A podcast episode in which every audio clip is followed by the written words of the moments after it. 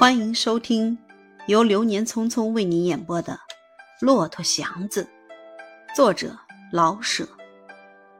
第五章，祥子已经跑出二三十步去，可又不肯跑了。他舍不得那几匹骆驼，他在世界上的财产现在只剩下了自己的一条命，就是地上的一根麻绳，他也乐意拾起来。即使没用，还能稍微安慰他一下。至少他手中有条麻绳，不完全是空的。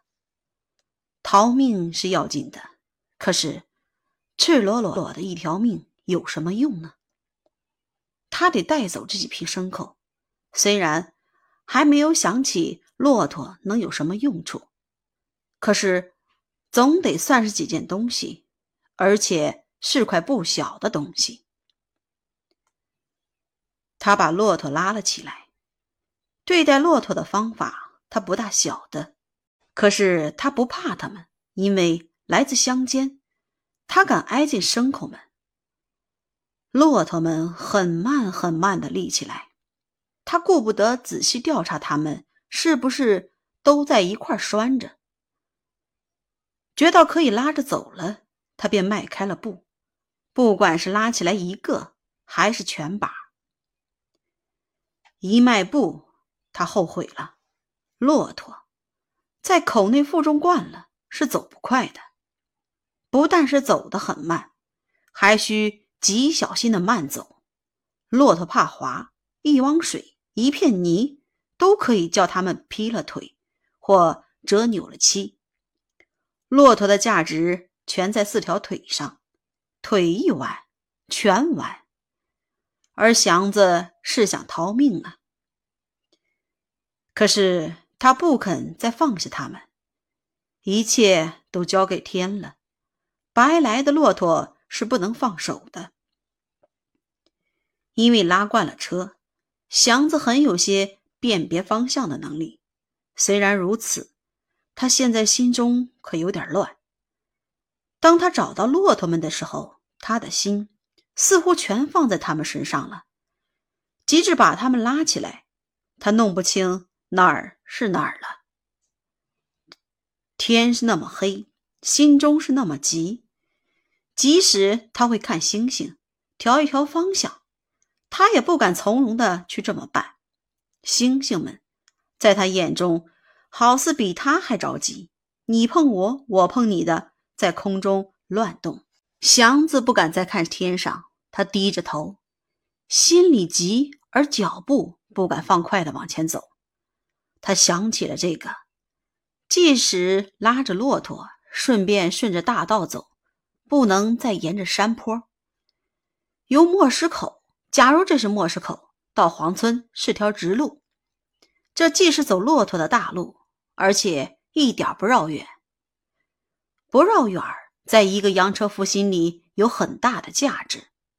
不过，这条路上没有遮掩，万一再遇上兵呢？即使遇不上大兵，他自己那身破军衣、脸上的泥与那一脑袋的长头发，能使人相信他是个拉骆驼的吗？不像，绝不像个拉骆驼的，倒很像个逃兵。逃兵被观众拿去，还倒是小事儿。叫村中的人们捉住，至少是活埋。想到这儿，他哆嗦起来，背后骆驼蹄子噗噗轻响，猛然吓了他一跳。他要打算逃命，还是得放弃这几个累赘。可是到底不肯撒手骆驼鼻子上的那条绳子。走吧，走，走到哪里算哪里，遇见什么说什么。活了呢，赚几条牲口；死了呢，认命。可是他把军衣脱下来，一把将领子扯掉，那对还肯负责任的纽扣也被揪下来，置在黑暗中，连个响声也没发。然后他把这件无领无纽的单衣斜搭在身上，把两条袖子在胸前结成个结子。像背包袱那样，这个他以为可以减少些败兵的嫌疑，裤子也挽高起来一块儿。他知道这还不十分像拉骆驼的，可是至少也不完全像个逃兵了。加上他脸上的泥，身上的汗，大概也够个没黑子的谱。他的思想很慢，可是想的很周到，而且想起来马上就去执行。夜黑天里，没人看见他，他本来无需立刻这样办，可是他等不得，他不知道时间，也许忽然就会天亮，既没顺着山路走，他白天没有可以隐藏起来的机会，要打算白天也照样赶路的话。他必须使人相信他是个没黑子。想到这儿，也马上这么办了。他心中痛快了些，好似危险已过，而眼前就是北平了。他必须稳稳当当的快到城里，因为他身上没有一个钱，没有一点干粮，不能再多耗时间。想到这儿。他想骑上骆驼，省些力气，可以多挨一会儿饿。可是不敢去骑，即使很稳当，也得先教骆驼跪下，他才能上去。时间是值钱的，不能再麻烦。况且他要是上了那么高，便更不容易看清脚底下。骆驼若是摔倒，他也得陪着。不。这样走吧。大概的，他觉着是顺着大路走呢，方向、地点都有些茫然。夜深了，多日的疲乏与逃走的惊恐，使他全身完全不舒服。即使走出来一些路，脚步是那么平稳缓慢，他渐渐的仿佛困倦起来。夜还很黑。空中有些湿冷的雾气，心中更觉得渺茫。用力看看地，地上老像有一岗一岗的，急着放下脚去，却是平坦的。这种小心与受骗，教他更不安静，几乎有些烦躁。爽性不去管地上了，眼往平里看，脚擦着地走，寺外什么也看不见。就好像全世界的黑暗都在等着他似的，由黑暗中迈步，再走入黑暗中，身后跟着那不声不响的骆驼。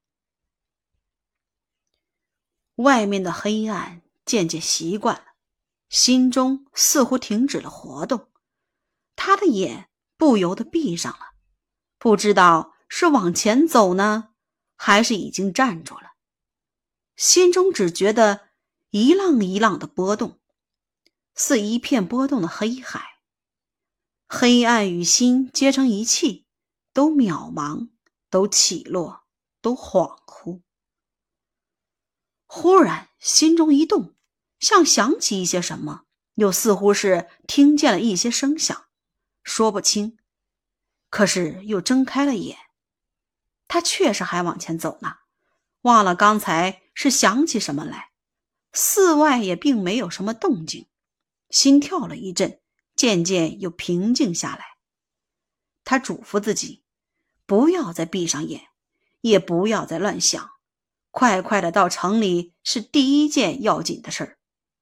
可是心中不想事儿，眼睛就很容易再闭上。他必须想念着点什么，必须醒着。他知道，一旦倒下。他可以一气睡三天。想什么呢？他的头有些发晕，身上潮漉漉的难过，头发里发痒，两脚发酸，口中又干又涩。他想不起别的，只想可怜自己。可是，连自己的事也不大能详细的想了。他的头是那么的虚空昏胀。仿佛想起自己，就又把自己忘记了，像将要灭的蜡烛，连自己也不能照明白了似的。再加上四围的黑暗，使他觉得像在一团黑气里游荡。虽然知道自己还存在着，往前迈步，可是没有别的东西来证明他准是在哪里走，就很像独自在荒海里浮着那样，不敢相信自己。他永远没尝受过这种惊疑不定的难过与绝对的寂闷。平日他虽不大喜欢交友，可是一个人在日光下。有太阳照着他的四肢，有各样东西呈现在目前，他不至于害怕。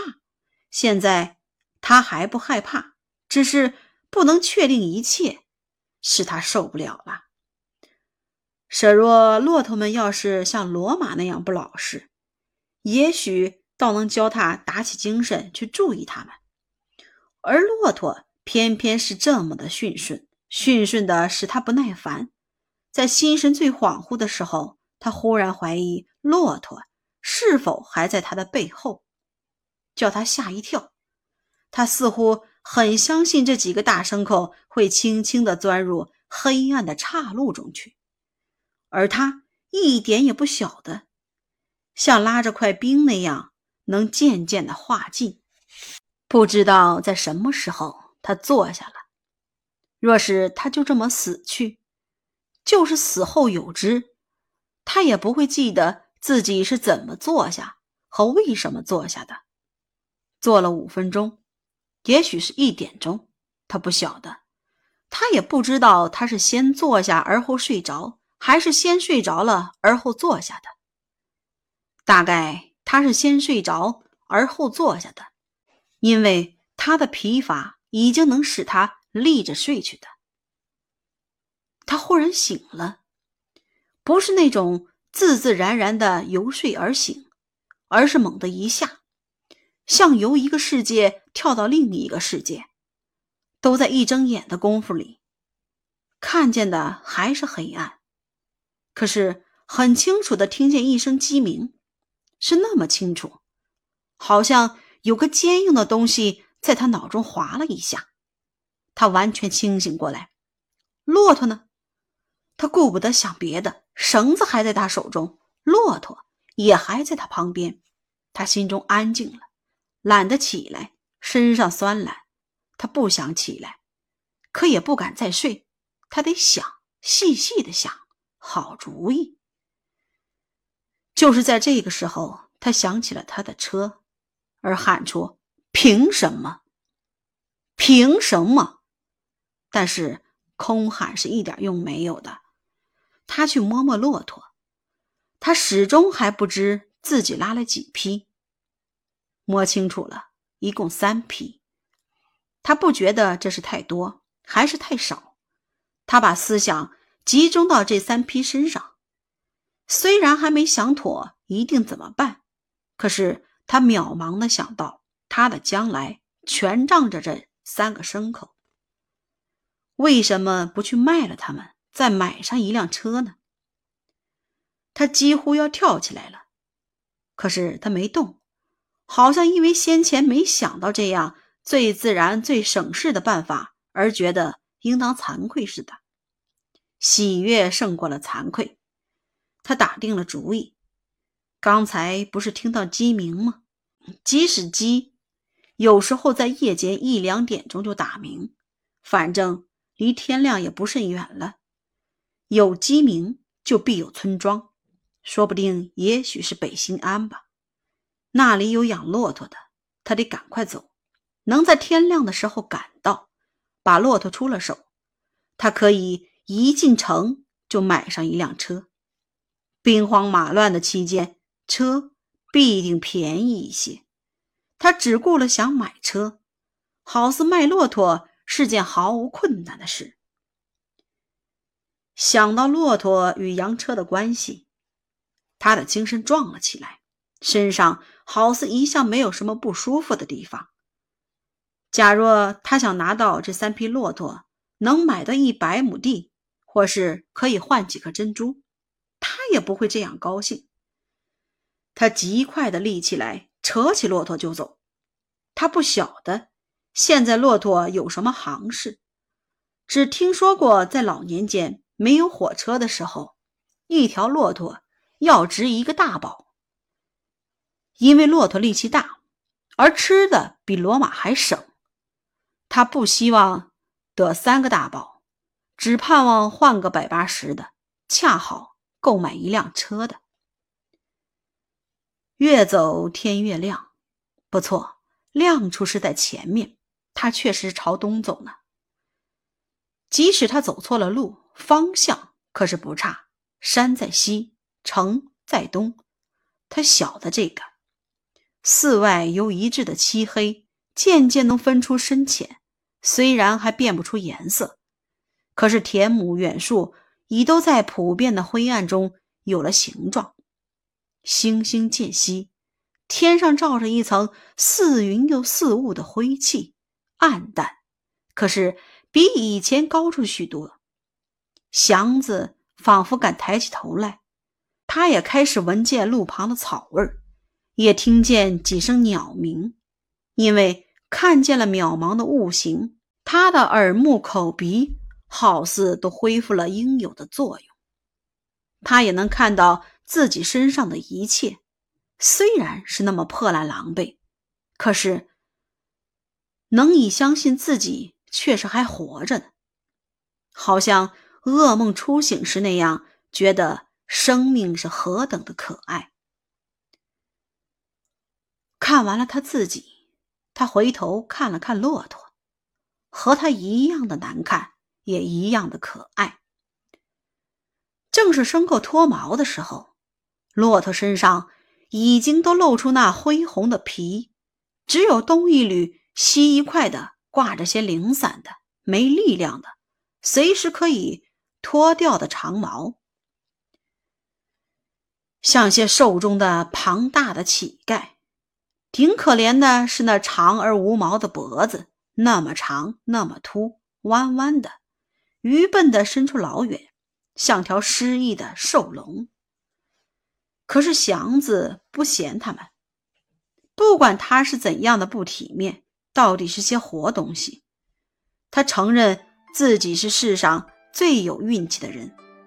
上天送给他三条足以换一辆洋车的活宝贝，这不是天天能遇到的事儿。他忍不住的笑了出来。